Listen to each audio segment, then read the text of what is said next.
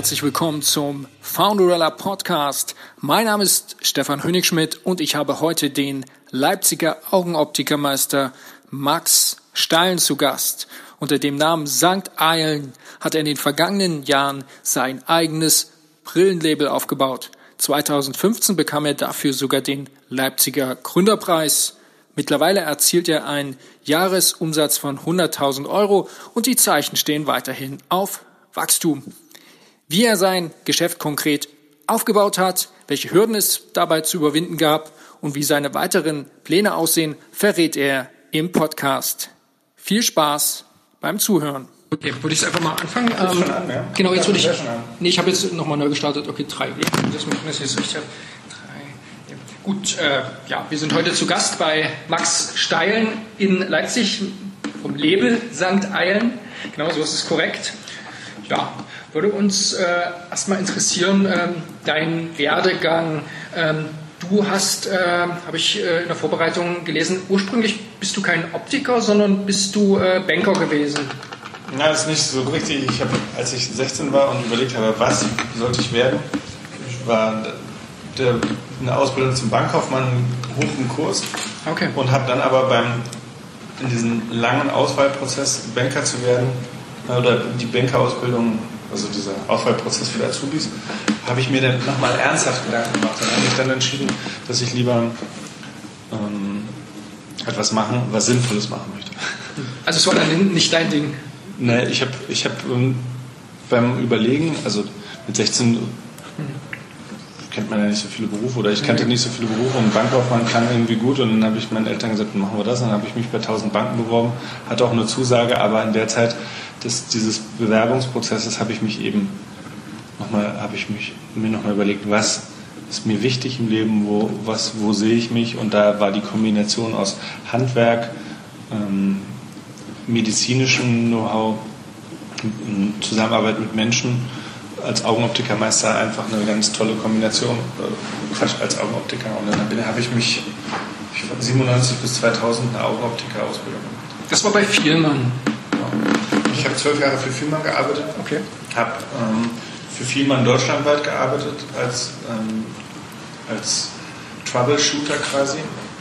Bei der was heißt Troubleshooter? Im Vielmann Springer Team haben wir deutschlandweit gearbeitet, da wo gerade am meisten Action war. Da haben wir uns, ich bewundere die schnelle Schreiberei. Und äh, was waren da deine Hauptaufgaben? Ähm, Im Vielmann Springer Team, also. Und in den zwölf Jahren, was hast du da so gemacht? Also ich habe erst, hab erst drei Jahre meine Ausbildung gemacht und dann habe ich hier bei Vielmann am Markt gearbeitet und habe da... Hier in Leipzig schon? Genau. Habe hab mir viele viele Aufgaben selber gesucht und habe da hauptsächlich im Verkauf gearbeitet und habe dann auch mich auf Sportbrillen spezialisiert und habe mir immer so Nischen gesucht, um die ich mich dann gekümmert habe. Und da bin ich quasi unter das Dach gestoßen, was die Möglichkeiten angeht. Und die, du hattest aber deinen Meister, hast du bei Vielmann, du hast drei Jahre Ausbildung dann Meister gemacht? Viel später. Und also ganz am Ende von meiner Vielmann-Zeit habe ich die Meisterausbildung an der Vielmann Akademie Schloss Plön gemacht. Mhm. Und da, ich wurde vorher auch schon hoch in die, in die also ich wurde in die Führungskräfteentwicklungsebene reingeschoben und wurde hochgelobt und sollte Führungskraft bei Vielmann sein. Und habe dann in dem Atemzug auch die Meisterausbildung an der Vielmann Akademie gemacht. 13 Leute waren wir da in einer Klasse und hatten da einen sehr, sehr guten Unterricht mit tollen Dozenten und haben da einen sehr umfassenden fachlich hervorragenden also Meisterschulkurs belegt. Und danach habe ich, habe ich einfach, fand ich es ein bisschen zu langweilig, ein Vielmann-Geschäft zu leiten, 30, 40 Leute darum dazu zu treiben, dass sie möglichst viele Brillen verkaufen, war für mich nicht reizvoll genug. Und habe dann als Key Account Manager für eine Firma gearbeitet, die diagnostische Gerätschaften an Augenoptiker und Augenoptiker, äh, also an Augenoptiker und Augenärzte verkauft. Augendiagnostik. Genau, also ophthalmologische Gesellschaften. Mhm. Alles, was zum Sehtest nötig ist, diese Maschinen habe ich an Optikerketten verkauft und an Händler. Und da war ich in Anführungsstrichen größter, wichtigster und schönster Verkäufer in dem Unternehmen Und das ist in meinen Augen total für den Arsch sowas. Also der Vertrieb an sich ist. Du, also wie du so auftrittst, äh, denke ich mal, dass dir das aber schon ziemlich gut liegt, ne, zu verkaufen. Ähm, Vertrieb an sich ist aber ähm, langweilig, es sei denn, die Kollegen sind toll. Und die Kunden sind toll. Aber nur irgendwelche nüchternen Sachen irgendwohin europalettenweise zu verschiffen, wo es nur um Umsatz geht von irgendwem anders, das war, war nicht befriedigend für mich. War nicht so viel Kundenkontakt. Genau, und vor allen Dingen auch nicht Leute, mit denen man mal ein Bier trinken würde, sondern okay. einfach irgendwelche Geschäftspartner. Okay. Mhm. Und da, aus der Situation habe ich mir gewünscht, unbedingt wieder an die Front zurückzukommen. Also da. War das ungefähr? Zeitlich? 2012. Okay. Ähm, Anfang 2012 habe ich also ich mich selbstständig gemacht, aber ich habe ähm, vorher schon natürlich da irgendwann die Reißleine gezogen und, und habe entschieden, dass ich da nicht mehr dabei sein will. War der Schritt, ich meine, so ein Schritt ist ja nicht ganz einfach, ähm, weil man ist ja dann völlig auf sich allein gestellt. Ähm, hast du den, sage ich mal, strategisch vorbereitet oder wie bist du das angegangen? Ich habe mich in dem Moment der Unzufriedenheit in dem alten Unternehmen ähm, umgehorcht und alte Kontakte genutzt, um, um an neue Jobideen ranzukommen. Und Freunde haben dann gesagt, Max, wenn du, wenn du Optikermeister bist und Leipzig so vermisst, dann komm doch her und mach hier einen Brillenladen auf. Ach, das war dann in Zeit, nicht in Leipzig vorher? Genau, ich war in Lübeck. In Lübeck, Lübeck eine Zeit lang, okay. Und als ich wieder herkam und mir gedacht habe, oh, ich mache hier mal einen Brillenladen auf, bin ich in eine WG gegenüber vom Sakura gezogen, in der Bosestraße und habe von da aus einen Brillenladen planen wollen. Und habe aus meiner, ich war fünf Jahre nicht in Leipzig, also ich war zu Gast, aber ich war, habe fünf Jahre nicht in Leipzig gelebt und ich habe aus meiner Erinnerung entschieden, dass ich zum Beispiel den Leipziger Osten gar nicht angucke. Eisenbahnstraße wäre für mich nicht in Frage gekommen, da nach einem so geschäftlich tätig zu sein. In die Innenstadt wollte ich auch nicht gehen. Ähm, ich wollte nicht mit 10.000 Euro Miete ähm, irgendwo wirtschaften und mit Leuten Champagner trinken, auf die ich keine Lust habe. Ähm, ich wollte gerne mit angenehmen Menschen mich beschäftigen. Und ich habe dann schleusig Plagwitz und Lindenau für mich ins Auge gefasst und habe dann festgestellt, man sagt ja Lage, Lage, Lage, wenn man Brillen oder wenn man so ein stationäres Geschäft aufmacht. Und habe festgestellt, dass es in diesen Stadtteilen keine Stelle gibt, wo ich einen Brillenladen aufmachen würde, der auch wirtschaftlich erfolgreich sein kann. Und habe also Karl-Heine-Straße, da gibt es ein Ladengeschäft, was ich gerne gemietet hätte, wo aber das wäre eine Liebelei gewesen, ähm, wo, wo, ich festgestellt habe, die, dass die Kaufkraft nicht zu meinem Produkt, meinem angestrebten Produkt passt. Und ich hätte chinesische Sachen verkaufen müssen, um zur Kaufkraft des Stadtteils zu passen. Und schleusig, wo die Kaufkraft zu erwarten gewesen wäre, ähm, habe ich gibt es keine Einkaufsmeile, wo man irgendwie hätte einkaufen können. Deswegen habe ich kein gutes Gefühl gehabt dann bei der Eröffnung eines Geschäftes, was mich 150.000 Euro Investitionen gekostet hätte und mein eigenes Gefängnis gewesen wäre. Und an der Stelle habe ich gesagt, okay, ich dampfe das alles ein auf, auf meine absoluten Ideale und bei der Überlegung, welche ähm, Brillenkollektion ich ins, ins Programm aufnehme, gab es entweder Brillen, die ganz schick sind aber menschenunwürdig produziert wurden. Oder Brillen, die. Also die Brillen schick und aber menschenunwürdig, also irgendwas fernost. Irgendwo in China, wo die Leute bis zu den Knien in Chemikalien stehen, möglicher, möglicherweise. Und ich wollte, wollte, wenn die Herkunft klar ist, wenn es Made in Germany ist, in hochwertiger Qualität gemacht ist, dann sind viele Brillen so extrovertiert, dass sie nicht jeder tragen kann. Und das hat mir auch nicht gefallen. Also ich hätte entweder bezahlbar sein können, aber schlecht produziert oder ähm, ähm, teuer, aber nicht für jedermann. Und dann habe ich mich entschieden, dass ich lieber eine perfekte Brille baue und die nicht nur in Leipzig verkaufe, sondern in ganz Deutschland. Oder wenn, mal, wenn mir mal langweilig ist in, ganz, in der ganzen Welt. Und man sagt ja immer, der Heimatmarkt muss erst beackert werden. Wenn man den Heimatmarkt noch nicht vollständig erschlossen hat, dann ist es Quatsch, sich, sich um die Welt zu kümmern. Was ist das für ein Schritt, wenn man jetzt zum Beispiel vorher Brillen verkauft hat und sicherlich du bist Optikermeister, ähm, aber trotzdem eine eigene Brille zu designen, ist das nicht nochmal eine, eine Liga höher, sag ich mal? Ich würde es eher als eine Liga daneben bezeichnen. Mhm. Ja. Ähm, alles, also jedes, jede Überlegung, jede Sorge ist, wenn man dicht herantritt, anders als wenn man sie von weitem betrachtet. Und wenn man sich, wenn ich mir einmal in den Kopf gesetzt habe, so eine Brille zu bauen, dann, dann also ich unterhalte mich viel mit Menschen. Ich unterhalte mich mit, also allen spannenden Menschen, die mir so in die Quere kommen. Und dann öffnen sich immer wieder irgendwelche Türen. Und zum Beispiel ist es so, dass bei dem Kontakt mit meinem Brillenhersteller dass es mir leicht gemacht wurde, meine Ideen von der Brille in ein fertiges Produkt umzusetzen. Das ist, ist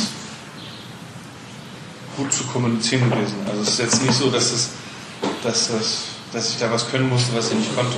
Aber lernt man das, sag ich mal, in der Ausbildung, eine Brille zu designen, richtig? Mhm. Nee. nee. nee. das habe ich mir selber angeeignet. Also ich habe während, also als Augenoptikermeister muss man heutzutage nicht mehr ähm, eine Brille bauen können. Also Gläser einsetzen ist natürlich klar, aber, aber so aus einem Stück Kunststoff, also hier so ein Stück Acetat, ähm, das aussägen, das ist nicht mehr nötig. Aber an der Fiemann-Akademie ähm, werden, hat Herr Fiemann gesagt, wenn ich Handwerksmeister ausbilde, dann will ich auch, dass sie das können. Und hat uns zwei Wochen Zeit gegeben, in einer prima Werkstatt am Plöner See Brillen zu feilen aus dem Stück. Und meine Kollegen haben die Zeit genutzt und haben genau solche Brillen, die man bei Firmen auch kaufen könnte, gefeilt. Und da habe ich gedacht, das geht doch nicht. Man kann die für 39 Euro aus dem Regal nehmen, dann braucht man sie doch nicht nochmal von Hand bauen. Ähm, lass uns doch mal eine Brille bauen, die es noch nicht gibt. Und habe da dann auch Prototypen gebaut und, und ähm, so handwerkliche Expertise mir angeeignet, was mehr war als das, was ich vorher kannte. Okay. Und also, wenn man das bei Autos vom Genfer Salon kennt, habe ich da Brillen gebaut, die nicht alltagstauglich sein müssen, sondern einfach nur auch, auch ähm, funktionelle Spielereien testen. Zum Beispiel ähm, hat eine Brille ja immer eine gewisse Vorneigung. Ja, das ist wichtig, wenn man zwei Meter, also man guckt im Durchschnitt drei Meter vor sich auf den Boden. Mhm. Und deswegen ist es wichtig, dass eine Brille eine gewisse Inklination hat, so dass man, dass man immer senkrecht durchs Brillenglas guckt, wenn man auf den Schreibtisch guckt, wenn man rumläuft. Und, und das hat, den, hat dann zur Folge, dass man diesen, diese 14 Grad Winkel hier dran hat. Und es gibt auch, also es gibt Brillenscharniere, die dann schräg einschlagen, wo die Bügel dann so schräg ankommen.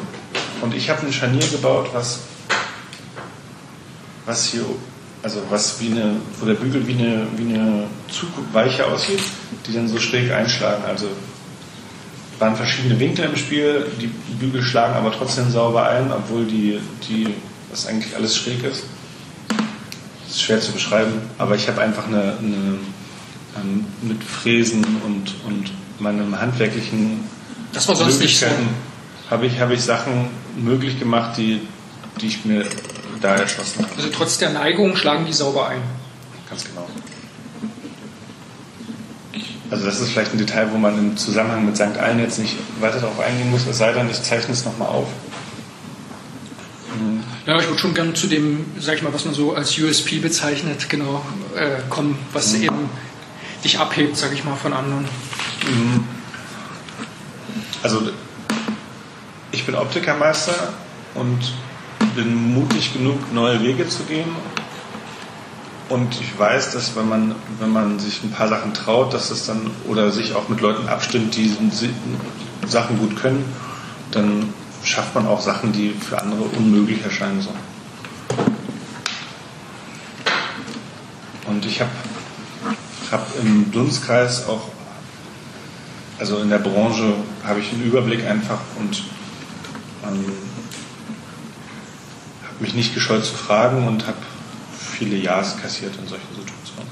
Heißt das jetzt, ähm, keine Konkurrenten auch immer gefragt oder äh, sind das mehr Gründertreffen, wo man sich mit aus, also ausgetauscht hat? Was sind denn das für Zusammenkünfte? Eigentlich immer. Immer. Jederzeit. Also ich bin, als ich ähm, den Job als Key Account hingelegt habe, bin ich durch ähm, bin ich gereist, war in New York und war quer durch Europa unterwegs und ähm, habe eigentlich immer mit Optikern gesprochen oder mit Menschen. Und habe zum Beispiel in Paris nach einer großen Brillenmesse auf der Straße Leute gefragt, ob sie mir eine Brillenmarke nennen können, die ihnen besonders im Sinn ist. Und dann haben sie mir gesagt, oh, do you know uh, Maikita? Ähm, ein Berliner Brillenlabel. Also das, was ich mache, mal 50. Ja, ein, also ich bin ein Mann und habe eine eigene Brillenmarke und habe eine tolle Brille.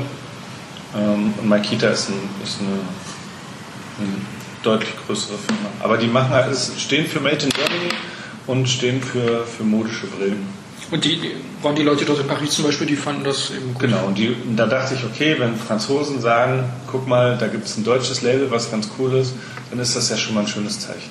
Und da habe ich gedacht, dass die, selbst wenn die Deutschen Made in Germany nicht, zu schätzen wissen, dann werden es spätestens die Franzosen richtig gut finden oder einfach der Rest der Welt. Ne? Die Japaner, Chinesen werden Made in Germany gut finden. Deswegen bringt es nichts, dass ich in Schleusig einen Brillenladen habe. Dann brauche ich, brauch ich ähm, ein eigenes Brillenlabel. Und ich dachte immer, wenn ich in, wenn in München ihm ein Optiker meine Brille verkauft, dann spielt es keine Rolle, ob ich einen Laden habe, der mich jeden Monat 3000 Euro kostet oder ob ich ähm, nichts habe in Leipzig. Ja. Wo du dich selbstständig gemacht hast, stand das schon fest mit dem Label oder hat sich das so entwickelt? Hat sich entwickelt. Also hat sich, also ich die erstmal habe ich mich selbstständig gemacht und es war klar, dass ich irgendwas auf die Beine stelle für mich. Und bei der Überlegung, einen Laden aufzumachen, habe ich ja ab, der, ab dem Punkt, wo es kein Top-Ladengeschäft gab für mich und die, die, das Suchen nach einem USP ähm, ähm, immer wieder kollidiert ist mit, der, mit, dem, mit den Gegebenheiten, habe ich ja alles eingedampft und auf diese Brille hier reduziert und habe diese Brille entworfen. Ähm, das ist die Number One. Genau, die ist ja Nummer eins ähm, die pure Brille. Also eine Brille ohne Markenzeichen, eine Brille aus Mattematerial, aus Zelluloseacetat aus Italien von der Firma Mazzucchelli, also das edelste, was man als Brillenmaterial auswählen kann. Ein Scharnier aus dem Schwarzwald. Ähm, wie, die wie, wie, würde man die beschreiben? Ich nenne, ich nenne die Farbe hier Milchkaffee. Okay. Aber es gibt die in, in sechs Farben und schwarz. Ähm, also die Startvariante war sechs Farben und schwarz. Wie, wie, lange hat das gedauert, die zu entwickeln? Ähm, du sagst ja 2012 hast du losgelegt in der Selbstständigkeit? Ich würde sagen ja. Okay. Ja, da ging es anfänglich um Formen, dann ging es um Farben, dann ging es um, um Muster bauen, ähm, Materialauswahl wenn man jetzt von Mode spricht, und Brille ist ja auch Mode, ähm, aber was jetzt Klamotten angeht, ändert sich das ja relativ schnell. Ähm, musst du da auch bestimmte Zyklen machen oder hast du gesagt, ich mache jetzt sowieso mein eigenes Ding? Mache ich nicht. Ähm, was Mode angeht, beachte ich sowieso nicht irgendwelche Zyklen. Also ich habe für mich persönlich die Erfahrung gemacht, wenn man da offen bleibt, dann ist man nie verkehrt. Also der Mode hinterher zu rennen, schien mir nie als Schlüssel ähm, immer außerhalb von, von Fashion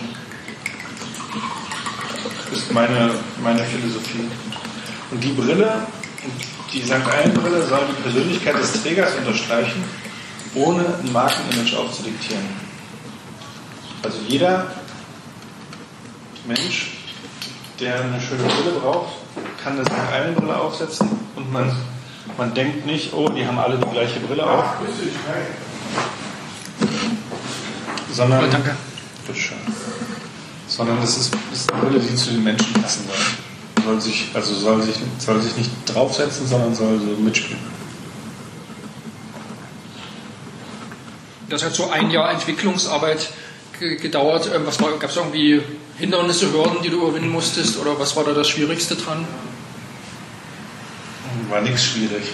Ich habe in der Zeit auf einer Solarbaustelle gearbeitet und habe Solarpanels in, in große Tische eingebaut und habe die Energiewende für Deutschland mitbegleitet. Für 15 Euro oder 14 Euro die Stunde. Also ich habe mich in der Zeit selber finanziert und habe parallel die, die ähm, Prototypen-Entstehung begleitet. Wie kann man sich das vorstellen? Ist das dann, äh, äh ich meine, das ist ja eine ziemlich Belastung, tagsüber gearbeitet und abends dann Brille gebaut?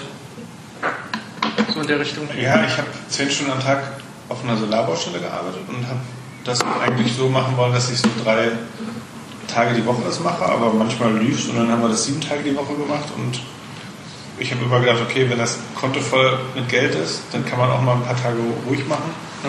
Ähm, und habe währenddessen die, die Produktion in Rathenow gesteuert und habe gesagt, wie ich, wie ich welche Brillen haben möchte. Ist ja nicht so zeitaufwendig, das Geduld muss man ja viel haben ne? und dann muss man auch. Also dort lässt du fertigen? Genau. Ich habe in Rathenow eine Produktion. Rathenow ist ja eine Stadt mit 200 Jahren Brillentradition. Mhm. Das ist in Brandenburg, ne? Genau. Und an der Havel. Und da ich selber als kleiner Junge da in der Nähe gewohnt habe, wurde ich da auch hingeschleppt nach Rathenow zum Brille aussuchen. Da kommst du ursprünglich her? Ja. Und da wollte ich dann auch auf jeden Fall wieder meine Brillen produzieren lassen. Ich habe mir alle anderen Standorte in Deutschland angeguckt und meine Idee, wie respektvoll mit Menschen umgegangen wird, wurde aber bei meinem Produzenten in Rathenow am ehesten verwirklicht. Also da ist Schichtbetrieb, Ausbildung, vernünftige Maschinen ähm, und da sind, Arbeit, also sind würdige Arbeitsplätze, die in der Brillenfertigung sind und nicht nur irgendwelche. Ähm, also ich habe auch im Herbst in Halle gestanden, irgendwo in Süddeutschland, wo, wo es knallekalt war, wo man nicht hätte noch eine halbe Stunde länger sein können und da haben die Leute auch Brillen gebaut. Also in Rathenow ist das gut organisiert.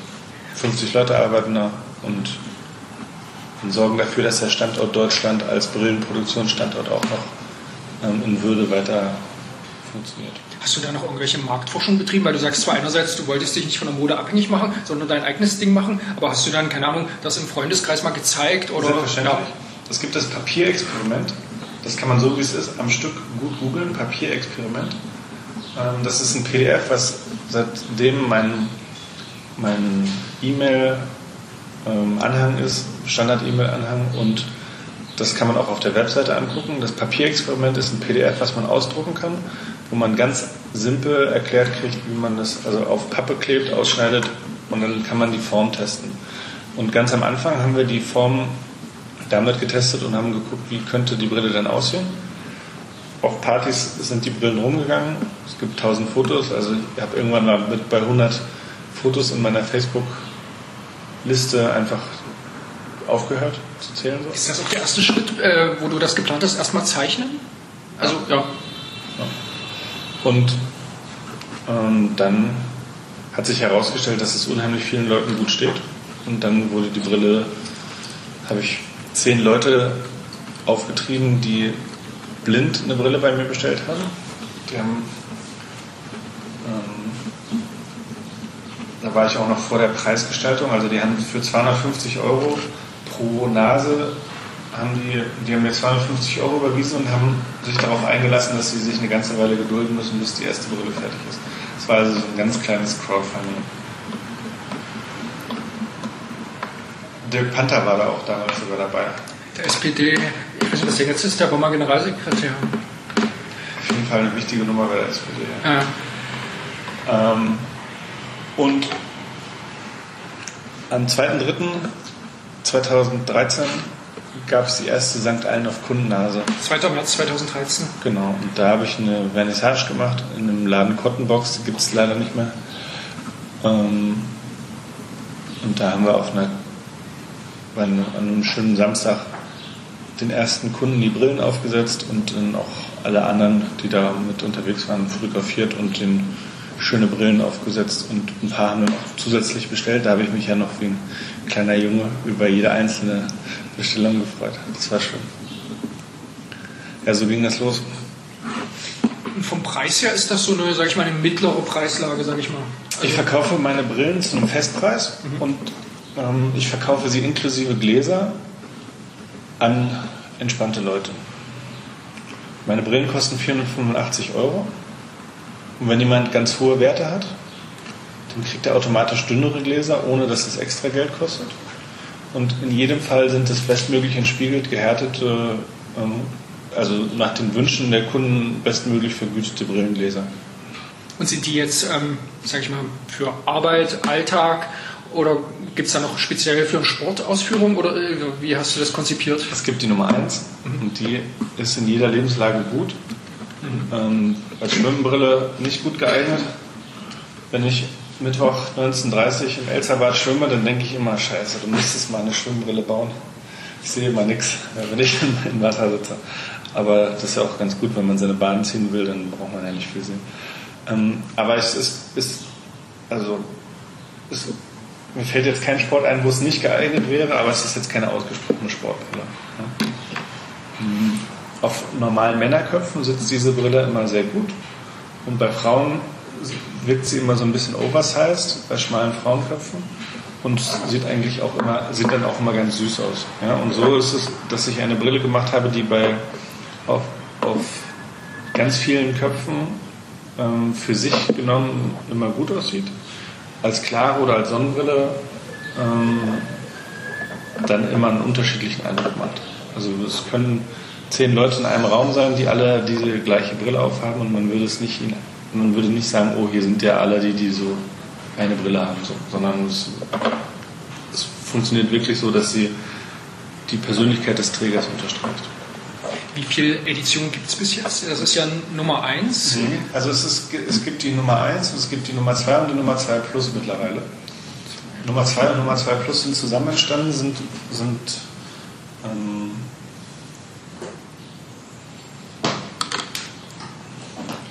Für die du jetzt auch hast, ist ja auch eine spezielle Form. Ne? Das ist die Nummer 2. Nummer 2.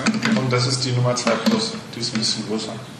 Also es ist so, dass es ja Leute gibt, die wirklich ganz klein sind, ganz schmale Köpfe haben. Und für die ist auf jeden Fall die Nummer 2 genau richtig. Aber die 2 Plus ist gerade als Sonnenbrille auch noch ein bisschen attraktiver. So habe ich. Wann kam die raus? Kam ich vergessen. Okay. Also du hast erst klar logischerweise Nummer 1 der Reihe nach und dann äh, im stetigen Prozess. Wir haben jetzt 17 dann 13, ich würde sagen 15 dann, ne? 15, 15 ist so, kann man das so grob, machen wir so grob, ne? Also ist so Dass man es in etwa weiß, ja. Ich bin jetzt kurz davor, also ich mache mir Gedanken über die Nummer 3, aber ich merke auch, dass ich, dass es, also ich habe keinen, wenn hier Leute herkommen, eine Brille aussuchen, dann können, ist es manchmal so, dass sie fünf Brillen kaufen, weil sie sich nicht entscheiden können, welche die richtige ist. Ist ja nicht schlecht. Richtig. ähm, es gibt hier wegen dem Style und wegen der Qualität oder der Auswahl gibt es keine Gründe, dass jemand nicht kauft. Es gibt manchmal Situationen, dass jemand kein Geld hat. Das finde ich ist ein ganz ehrlicher Grund, keine Brille zu kaufen.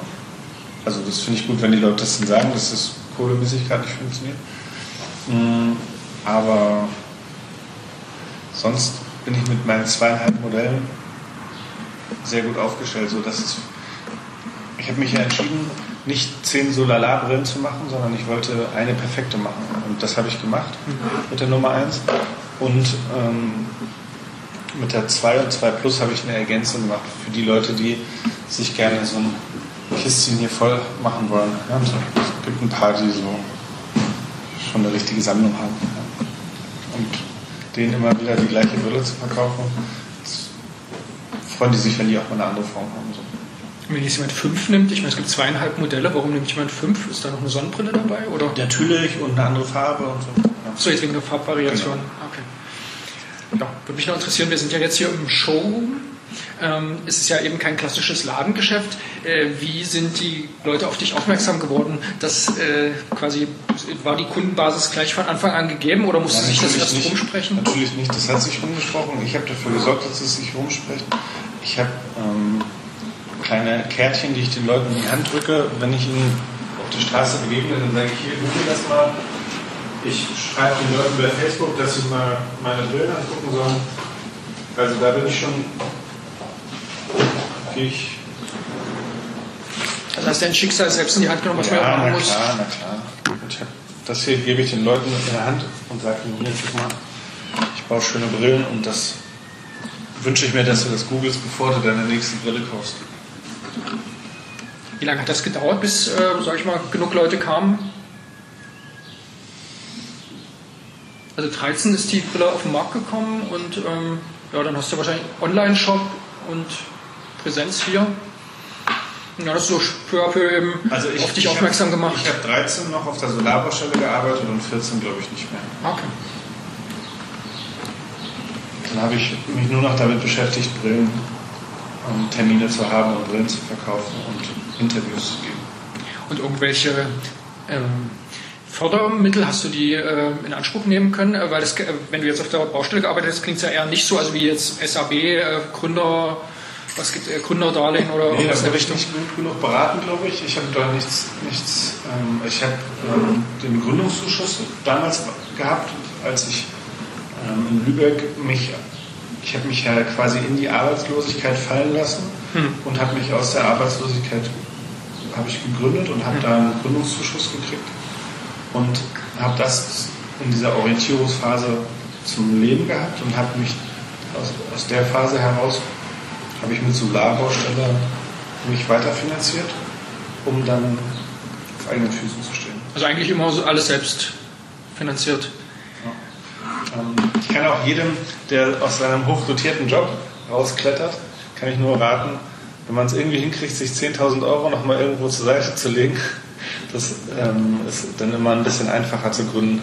Wenn man noch so ein bisschen was im Petto hat, dann muss man, kann man ein paar Mal ähm, entspannter sein. So.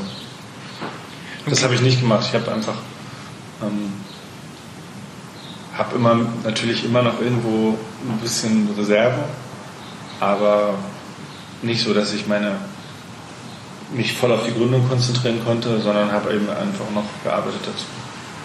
Finde ich eine gute Sache. Ich finde auch, dass ein Mann ruhig mal im Sommer wie Winter draußen arbeiten kann und, und sich mal richtig anstrengen kann. Ja, Lübtitz bei Wurzen haben wir einen Solarpark aufgebaut. Also das sieht man ja ständig. Irgendwelche riesigen Flächen, Felder voller und dann sind da haben Pfähle im Boden, die werden reingerammt, dann wird was draufgesetzt. Dann haben wir Querträger draufgesetzt, angeschraubt.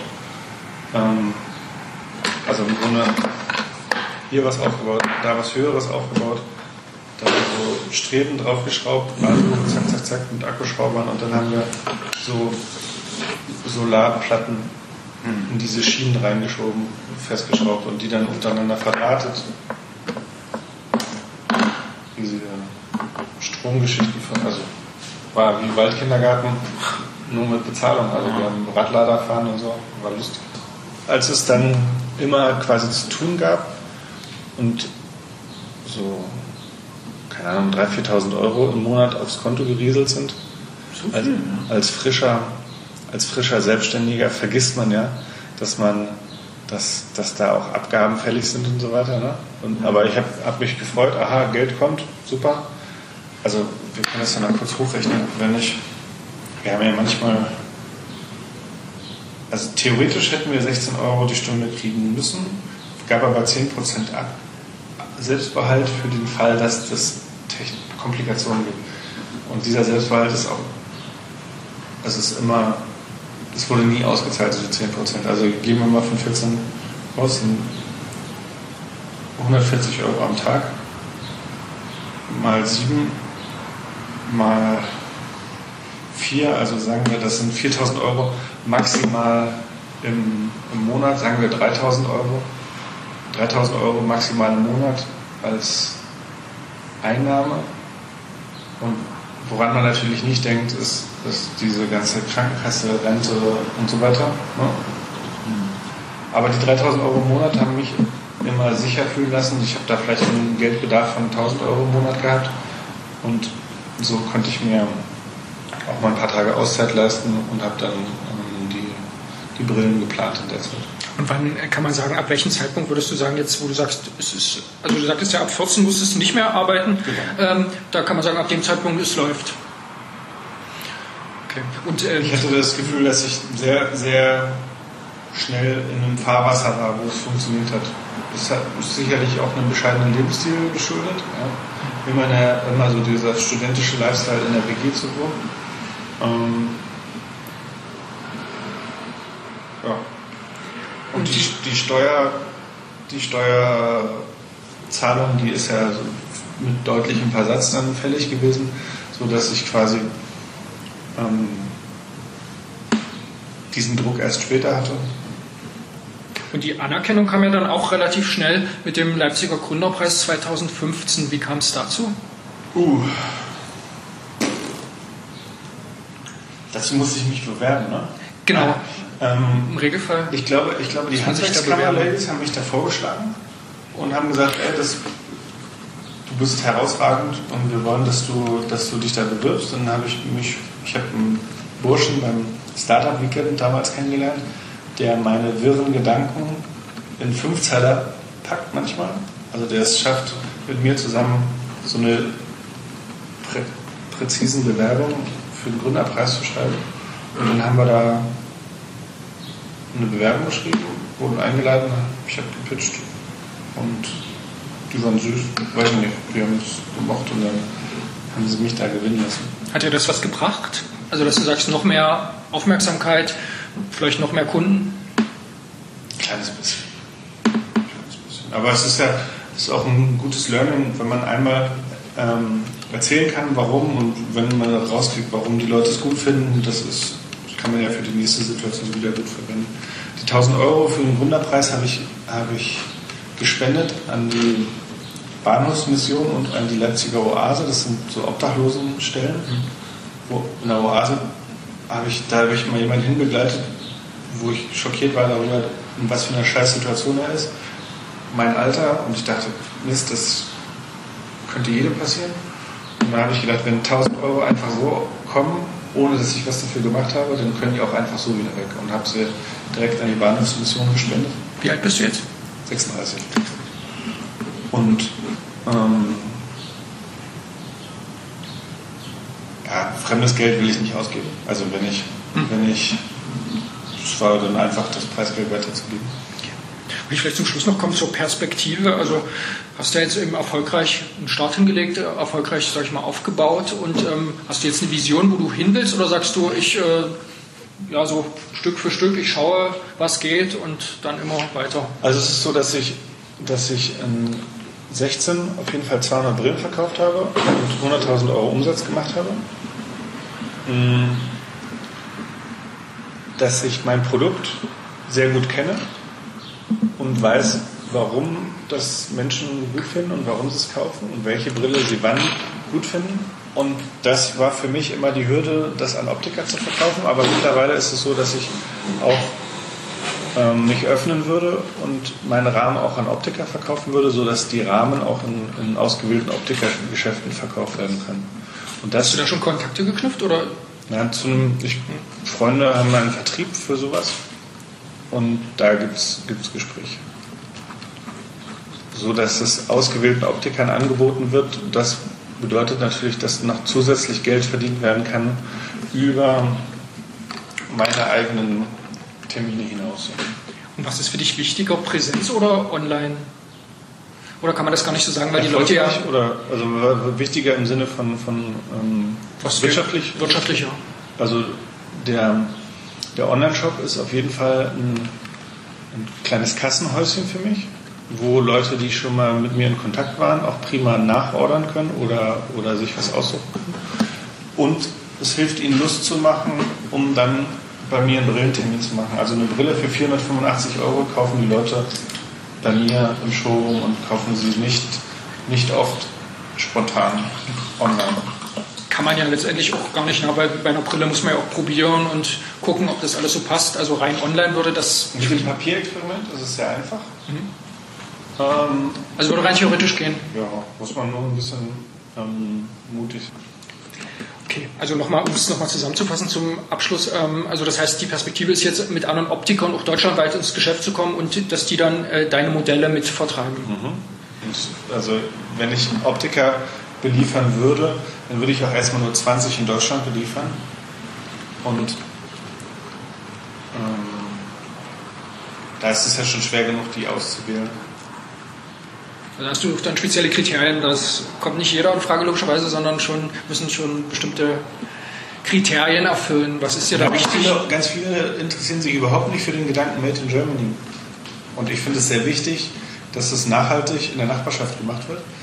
Die Etui, die ich baue, die werden aus Lederresten aus der Autoindustrie gemacht. Also da, wo Porsche von innen beledert wird, werden aus den Resten ähm, meine Futterale gemacht. Die nehmen überhaupt keinen Platz weg, also kann man ganz locker irgendwo dazwischen stecken. Und wenn die Brille drin ist, dann ist sie. Wie heißen die? Futterale. Ich kenne nur Etui. Ja, aber Etui ist klappbar. Mhm. Und das heißt Fut Futteral. Und der Mann, der mit mir das zusammen gemacht hat, das ist ein Typ aus Leutsch, der mit Leder arbeitet, der einfach sich auskennt mit Lederarbeiten. Der hat auf dem Dachboden hat er feine Nähmaschinen und im Keller grobe Nähmaschinen. Und der sagt ähm, Futteral dazu. Und das, der hat sich von mir gewünscht, dass ich es Futteral nenne. Und da er maßgeblich verantwortlich ist, dass das hier entstanden ist, erfülle ich ihm den Wunsch und nenne es Futteral. Und was hat das mit Porsche zu tun? Also in Puch bei Bitterfeld hm? wird Porsche von innen beledert. Mhm. Und aus den Resten von den Beledern werden meine Etuis gemacht. Alles klar. Also wenn du jetzt also Nachhaltigkeit. Brille, wenn du so eine Brille aussuchst, also erstmal ist das ein Rest, das in Müll, sonst im Müll gelandet wäre. Und damit ist es eigentlich perfekt. Es ist eine sehr hohe, hohe Qualität, aber man, man musste nicht extra ein Tier dafür um, umreißen. Hm. Und ähm, wenn man so eine Brille hat, kann man dann auch zu Porsche gehen und sagen, hier, in der Farbe hätte ich gerne mein Auto. Dann kann man sich zum Brillenetui passend sein Auto aussuchen. Perfekt. Wie ist darauf gekommen? Der, der Typ, der die Etuis macht, oder der die mit mir erfunden hat in Deutsch, der hatte Kontakte zur, zur Industrie, die ihn mit Lederresten versorgt haben. Und dann ist, das kam er so aus dem Raum München. Und da hatte der immer mal was. Und als, wir, als das gelauncht wurde, als es die erste Brille auf Kundennase gab, waren Leute aus Puch da und sagten, ey, wir würden, wir machen hier Maybach von innen schön. Ähm, aber Maybach gibt es nicht mehr. Ähm, wir machen auch andere Autos schön. Lass uns mal in Kontakt bleiben. Und es hat echt eine Weile gebraucht, bis wir dann irgendwann nochmal da nachgefasst haben. Und seitdem machen die das. Als letzte Frage, du bist ja eben Gründer in Leipzig äh, und die Szene wächst ja doch rasant. Äh, wie schätzt du den Gründerstandort äh, Leipzig ein? Ja, was hat dir hier geholfen und was kann noch besser werden? Boah. Also davon kriege ich mittlerweile gar nichts mehr mit. Ähm, als Familienvater ähm, treibe ich mich nicht mehr so, so viel rum. Ähm, die Chance, das erste und einzige Brillenlabel aus Leipzig zu sein, in dieser Form, das ist ja natürlich herausragend. Das hätte in Hamburg oder Berlin nicht geklappt. Da gibt es schon ein paar, die sich da versuchen. So wie ich das mache, dass ich sie in meinem eigenen Showroom nur direkt an Endkunden verkaufe, das gibt es so nicht. Kenne ich keine vergleichbare andere Variante. Ähm, also du hast dich da selber erfunden. Ja. Und in Leipzig ist es auch, also das, dadurch, dass es hier, es gibt hier ein unheimliches Potenzial von allen. Mhm. Und dadurch, dass ich der einzige Brillenmacher bin hier in dieser Liga, ähm, ist es auch einfach, sich da einen Namen zu machen, muss ich sagen. Es gibt einen Trittbrettfahrer, der alles macht, was er, was, wo er denkt, dass es hip ist. Ähm, dann gibt es einen sehr netten Typen, der Holzbrillen macht, aber der ähm, ist auch so ein Liebhaberding für mich und muss sagen, dass Holz auch kein idealer Brillenwerkstoff ist, aber er ist eben, macht Holzbrillen, ist ein netter Typ. Ähm, da muss ja jeder so machen, wie er es für genau, sich hat. Genau. Aber ich werde oft auf ihn angesprochen und er wird oft auf mich angesprochen. Und dann habe ich immer auf einen Kaffee besucht und seitdem kennen wir uns. also ganz kollegial, würde ich sagen. Und ich habe auch nicht das Gefühl, dass er dass wir uns sehr in die Quere kommen. So. Alles klar. Gut, dann danke ich dir sehr, dass du dir Zeit genommen hast. Vielen Dank fürs Gespräch.